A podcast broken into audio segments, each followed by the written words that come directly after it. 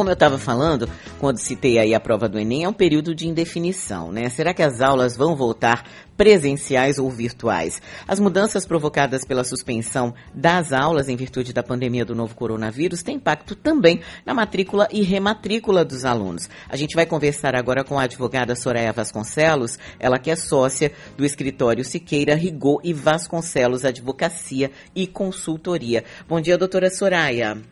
Bom dia, Camila.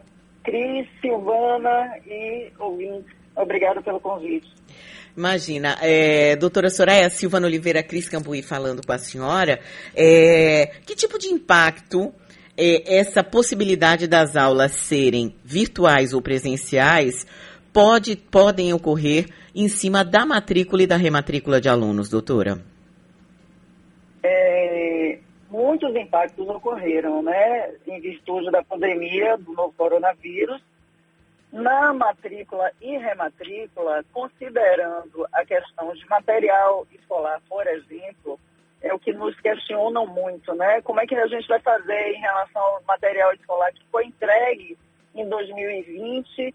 É, eu posso utilizar o material em 2021, sim serão utilizados os materiais, porque as aulas foram suspensas ou foram é, transmitidas né, através do telepresencial.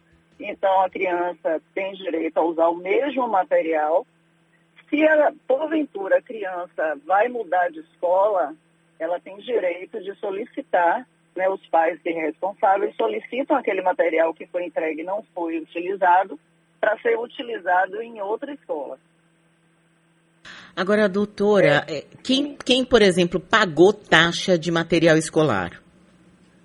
As taxas de material escolar, inicialmente, elas não são obrigatórias. É bom que a gente frise isso, né? É, ela tem que ser é, oferecida aos pais, mas não obrigatória para não configurar uma venda casada. Se ela foi paga e não foi utilizada, a material não foi utilizado, a taxa ou o material tem que ser entregue com a taxa devolvida ou material é, correspondente àquela taxa tem que ser devolvido aos pais, né, para que seja utilizado em outra escola. Uma outra questão que foi muito discutida no ano passado, doutora, é, é, o fato de quando você paga por uma escola ou por uma universidade presencial, você valoriza a presença do professor ali. Que, claro, é óbvio que é diferente de você ter uma aula virtual, mesmo que ela seja online em tempo real né? E muita gente questionou a necessidade de se dar um desconto por conta disso. Há a possibilidade desse tipo de negociação nesse ano, caso nós não possamos ter aulas presenciais, ao menos no primeiro semestre? É, Silvana, a nossa a relação de, de, não existe na legislação nenhuma obrigatoriedade em a instituição de ensino fornecer o desconto. Uhum. Né? Isso é questão de bom senso é, negociação. Nós conseguimos o ano, passado, é, o ano passado uma liminar que concedeu desconto, depois essa liminar foi cassada, né? É um recurso das instituições, hum, porque a legislação não prevê. Mas é, a gente também tem que considerar que, embora não haja aula presencial, as instituições têm um quadro de professores, de funcionários, até para que essa escola consiga se manter até uma, um retorno à normalidade, né? Que a gente pode chamar de normalidade. É, na relação de consumo entre pais responsáveis e instituição, né, embora o ensino não seja uma mercadoria, existe a proteção do Código de Defesa do Consumidor. Se for irrazoável o que a instituição está propondo, pode-se recorrer à justiça ao amparo da lei. Mas, nesse sentido específico, eu entendo e oriento que sempre busque o bom senso da instituição, a negociação. Doutora Soraya Cris Cambuí falando, bom dia, tudo bem? Bom dia, Cris, tudo é, bem. É, no caso assim da lista de materiais, por exemplo, se um pai ele encontra um material que visivelmente não é de uso né, individual, é, sei lá, uma cola de não sei quantos litros, enfim. É, o que, que ele deve fazer numa situação dessa? Olha, o, o material escolar, ele só pode ser é, exigido materiais de uso pessoal do aluno. Uso coletivo não é material escolar. Material escolar, ele é borracha, lápis, caneta. Ah, se a criança for pequenininha, ela precisar usar materiais como copo, é, pratinho, aí são materiais pessoais. O restante é material de uso coletivo ou administrativo, que não pode ser exigido da criança, não pode constar na lista de materiais. Né? É, por exemplo, é, toner, é, a gente vê aqueles é, cartucho, caneta de lousa. Esses materiais não são considerados materiais de uso do, do aluno. Ele pode se negar a entregar. Né? A gente até vê o excesso, por exemplo, de materiais, papel, muitas vezes é solicitado papel porque é de uso da criança para fazer trabalhinhos, enfim. Mas a quantidade, se for exagerada, a gente tem né, um senso comum e um bom senso e percebe que aquilo é um exagero. Você pode questionar ou entregar metade. Né? Se você entender que é a excesso. É, a é, e o que diz a lei, né, doutora, a respeito do abuso de algumas escolas nessa hora de mandar a lista de material?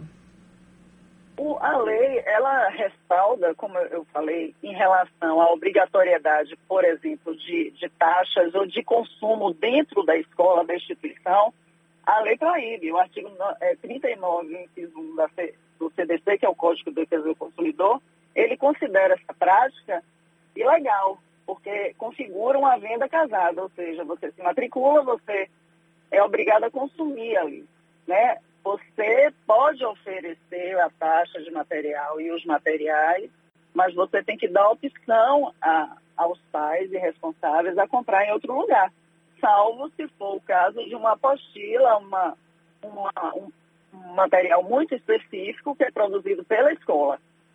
Afora isso, é verdade essa prática é vedada. Inclusive, a, o fardamento, é, se a camisa, se a, a, a logomarca da escola, da instituição é registrada, ela oferece a, a farda na instituição, a compra, ou alguém que seja autorizado por ela.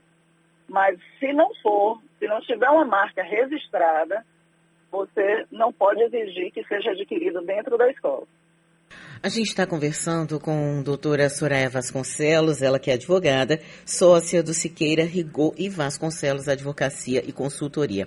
Doutora, eu não sei se é um caso é, legal, se é um caso para a justiça, mas eu acabei observando alguns pais, em especial de crianças um pouco mais novas, abaixo dos 10 anos, que é, gostariam que os filhos repetissem de ano porque acharam que realmente foi um ano perdido e que nessa idade, enfim, né, até o, enfim, enquanto você é muito jovem, é, não haveria problema nenhum.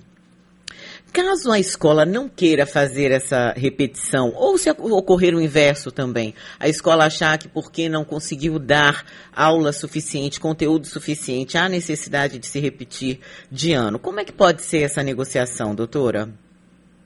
É, eu volto a, a, frisar que é a questão da negociação e do bom senso. Se for, a depender da, da idade da criança, se não houve aproveitamento nenhum, se não foi oferecido nenhuma aula, porque, por exemplo, o maternal é, é impossível você manter.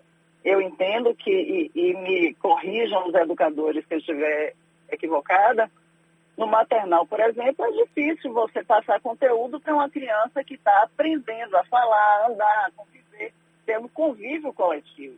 Né? Então, com o distanciamento. Se houve a matrícula é, e houve pagamento e não houve o serviço, a criança deve voltar, retroagir e voltar, hipoteticamente, se foi jardim 1, maternal 1, maternal 1 novamente, porque ela não evoluiu. A ideia é a evolução, né? Tá certo. A lei muito de, de, de, novidade em todas as situações, né? Uhum. Inclusive na medicina, na ciência, é tudo muito novo. É verdade. Não seria diferente na legislação. Né? Por isso que nós sempre ah, é, solicitamos que os nossos clientes, seja instituição, seja consumidor, que tenham bom senso, né, que tentem negociar, porque a justiça também fica numa situação muito difícil, né, de decidir quando a situação é muito delicada, envolve uma criança pequenininha. Uhum. Ah, mas meu filho não aprendeu, meu filho é um bebê, eu paguei. Eu entendo, e a lei, nesse sentido, é, prevê que se não houve o serviço, não pode haver a remuneração. Certo. Não configura enriquecimento ilícito. Tá certo, doutora Soraya Vasconcelos, tá muito obrigada. Um bom eu dia para a senhora.